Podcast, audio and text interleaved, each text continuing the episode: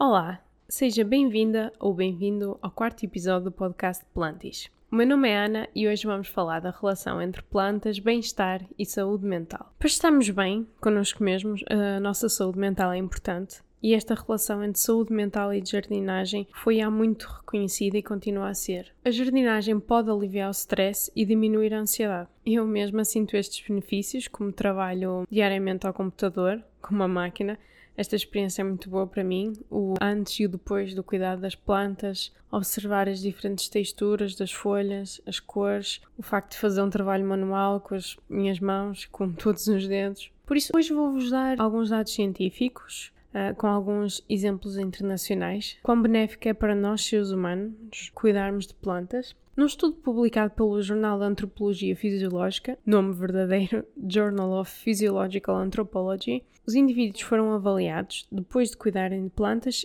e depois de trabalharem no computador. Estes indivíduos tinham uma pressão arterial significativamente menor depois de fazerem jardinagem. Eu, quando cuido das plantas, não estou com o telemóvel na mão, o que explica porque é que não faço vídeos com frequência, mas também porque prefiro estar em paz, sem o exagero da informação que os social media nos oferecem, que as páginas dos, dos vários jornais.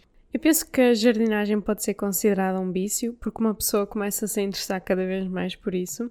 E vocês podem ver esta atividade como o vosso tempo. Não precisam de ir a correr para o spa ou para um sítio longe de casa, até porque agora estamos fechados, não é? E podem fazer esta atividade dentro de casa, até mesmo na sala. A epidemia explica porque é que a venda de plantas cresceu em 2020. Em certos países este crescimento chegou a mais de 15% e faz sentido, porque se temos que ficar em casa e não temos acesso a algo terapêutico, por que não investir eh, em plantas? E não se esqueçam, se estão a começar agora ou se já têm por hábito comprar plantas, não se esqueçam de suportar economicamente o vosso horto ou o mercado local. Existem imensas pessoas com filhos que depois do trabalho veem a jardinagem com os filhos como um escape ao stress e podem mesmo fazer o vosso jardim com legumes para consumir em casa. No outro dia estava a ouvir a história do Baratun Thurston, que é um criador do podcast Auto Citizen, em que ele contava como fez jardinagem com a mãe desde criança. A mãe, infelizmente,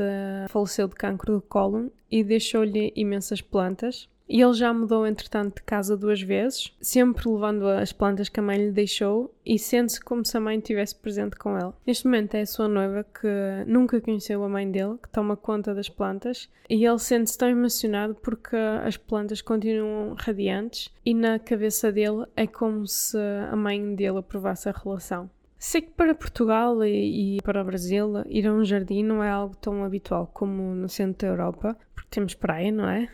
Mas como é que vocês se sentem quando entram num jardim botânico? De acordo com um estudo publicado pela Universidade do Texas, viver perto de espaços verdes pode melhorar o seu humor e reduzir a agressividade. As plantas dentro de casa renovam o ar, a decoração e removem toxinas. Quero também contar-vos uma história vinda diretamente da Austrália. Já fomos à Inglaterra, aos Estados Unidos, agora vamos à Austrália. Esta história foi contada pela escritora Zoe Morrison no podcast de 7am, 7 da manhã. E esta história, no fundo, demonstra o impacto que as plantas podem ter em pessoas com perturbações de stress pós-traumático. Uma senhora de nome Sherry Maddock, dos Estados Unidos, que vivia há alguns anos na Austrália e tinha hum, experiência em jardins comunitários. Sherry foi convidada para um programa de jardinagem para plantar flores, legumes e frutas numa residência de homens refugiados para terem alguma informação extra, a Austrália recebe milhares de pessoas à procura de asilo e estas pessoas, enquanto esperam para se tornar legais no país, não têm direito ao trabalho e, por vezes, nem à habitação. O que interfere, como é óbvio, na sua saúde mental. E Sherry acredita que as plantas podem curar e ser uma companhia, tal como eu. E ela ainda defende que as plantas ajudam as pessoas a lidar com o isolamento social, a vulnerabilidade e o trauma que, como é óbvio, é algo que estas pessoas passam. Neste caso, esta residência são homens que ficaram sem família e estão na Austrália sozinhos. Por isso, ela no seu projeto começou por colocar plantas nos cantos escuros da cava da residência, corredores, espaços comuns e oferecia plantas às pessoas para pôr nos seus quartos. Sherry começou a dar workshops para cuidar de plantas, não só para demonstrar os efeitos benéficos desta relação com as plantas, mas também para começar a estabelecer laços com as pessoas que vieram em busca de asilo de todo o mundo. Inicialmente não houve muita adesão, mas as plantas que ela deixava lá desapareciam sempre todas. Entretanto, as pessoas nesse lar começaram a levar a jardinagem mesmo a sério e mostravam-lhe que as plantas estavam a crescer e pediam-lhe conselhos. E ela começou a verificar que aquelas pessoas que estavam num lugar sombrio, inicialmente, se começavam a importar por algo. Começou a ver imensos copos pela, pela residência, por todo lado, com propagações de plantas, poços, de línguas da sogra. Quando se está num local muito escuro, o que nos pode ajudar a encontrar a luz é tomar conta de outra pessoa, animal ou algo como uma planta. Quando fizeram a avaliação do projeto, consideraram um sucesso e houve quem dissesse: Eu quero sobreviver e quero que a minha planta também viva.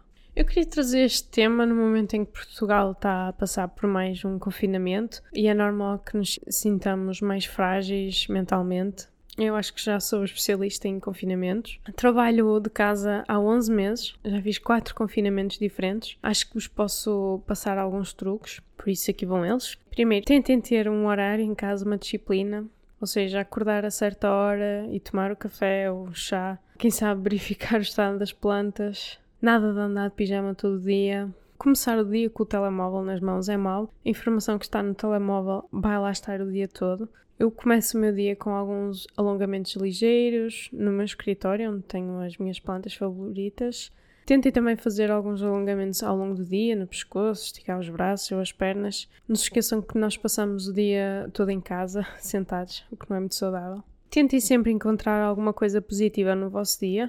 Sei que poderá ser mais fácil de dizer do que fazer, principalmente em janeiro. Eu acho este exercício muito mais fácil de fazer em maio, quando as árvores de cerejeiras estão em flor, ou em junho, com o início do calor. Eu não gosto do inverno, mas adoro olhar pela janela e ver uh, o jardim nas traseiras coberto de neve, mesmo que as árvores não tenham folhas. E para quem está numa zona mais chuvosa, e mesmo eu, quando estava no Porto, adorava quando estava em casa, no sofá, quentinha, a ouvir uh, a chuva caía lá fora, o sabor do chocolate quente. Ninguém gosta de chocolate quente no verão, por isso o inverno ganha nisto. E eu sei que vou apreciar muito mais a primavera e o verão, mas é importante passarmos pelo inverno para darmos ainda mais valor ao que aí vem. E se vivem sozinhas ou sozinhos, este período pode ser complicado. Por isso, façam uma videochamada para uma amiga ou um familiar e podem mostrar as vossas plantas, ou combinem um jantar online, ou nem que seja ligar alguém para uma conversa de 5 minutos. E vocês perguntam-se: porquê é que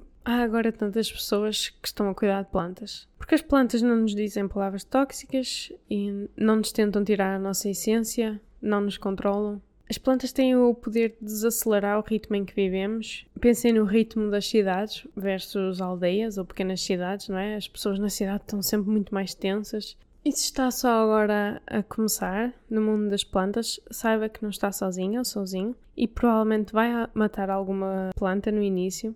Falhar é natural e as plantas às vezes comportam-se como divas. Eu digo isto porque elas na floresta ou no bosque, no seu habitat natural, sobrevivem e em casa são super sensíveis. Mas as plantas podem contrair pestes ou não estar felizes com o local em questão e provavelmente às vezes a culpa nem é nossa. A planta pode ter vindo com uma peste do horto, por isso cuidado, verifiquem a, as folhas em ambos os lados antes de comprarem a planta. E daí a importância de irem em pessoa comprar a planta ao vosso mercado local. Estão desapontados com a variedade das espécies do vosso mercado local em relação à oferta online, podem sempre deixar uma sugestão. Lembram-se da caixinha de sugestões? Hoje em dia as pessoas vão logo a correr para o telemóvel, deixar críticas destrutivas dos negócios no Google ou no Facebook. O que é que nos aconteceu? Em que momento é que perdemos a calma e a empatia pelos outros? É preciso falar. É como se diz, a falar é que a gente se entende. Agora vou dar uma informação para os mais experientes em, na jardinagem. Se calhar até sabem, no centro e norte da Europa, nos Estados Unidos, no Canadá, na Austrália e na Nova Zelândia, e provavelmente em mais países, os jardins comunitários são hoje em dia uma parte integrante dos planos da arquitetura urbana. É-lhes reconhecido um papel importante para cimentar as relações sociais, criar um sentido de solidariedade entre vizinhos e responsabilidade pelo meio ambiente. E penso que depois deste isolamento e desta epidemia vão ser ainda mais importantes, porque perdemos um pouco de relações sociais. Eu, eu falo por mim, costumava estar com muitas mais pessoas que estou hoje em dia, a Organização para a Agricultura e Alimentação das Nações Unidas considera que a agricultura urbana é um escudo contra a crise. Se já consegue cuidar de plantas em casa, por que não começar a cultivar alguns legumes na varanda? Este é o meu próximo passo. Ou mesmo pode propor um jardim comunitário no seu condomínio. Se tem esta experiência, se calhar pode apoiar um grupo de pessoas interessadas nisso, sem qualquer tipo de experiência e conhecimento.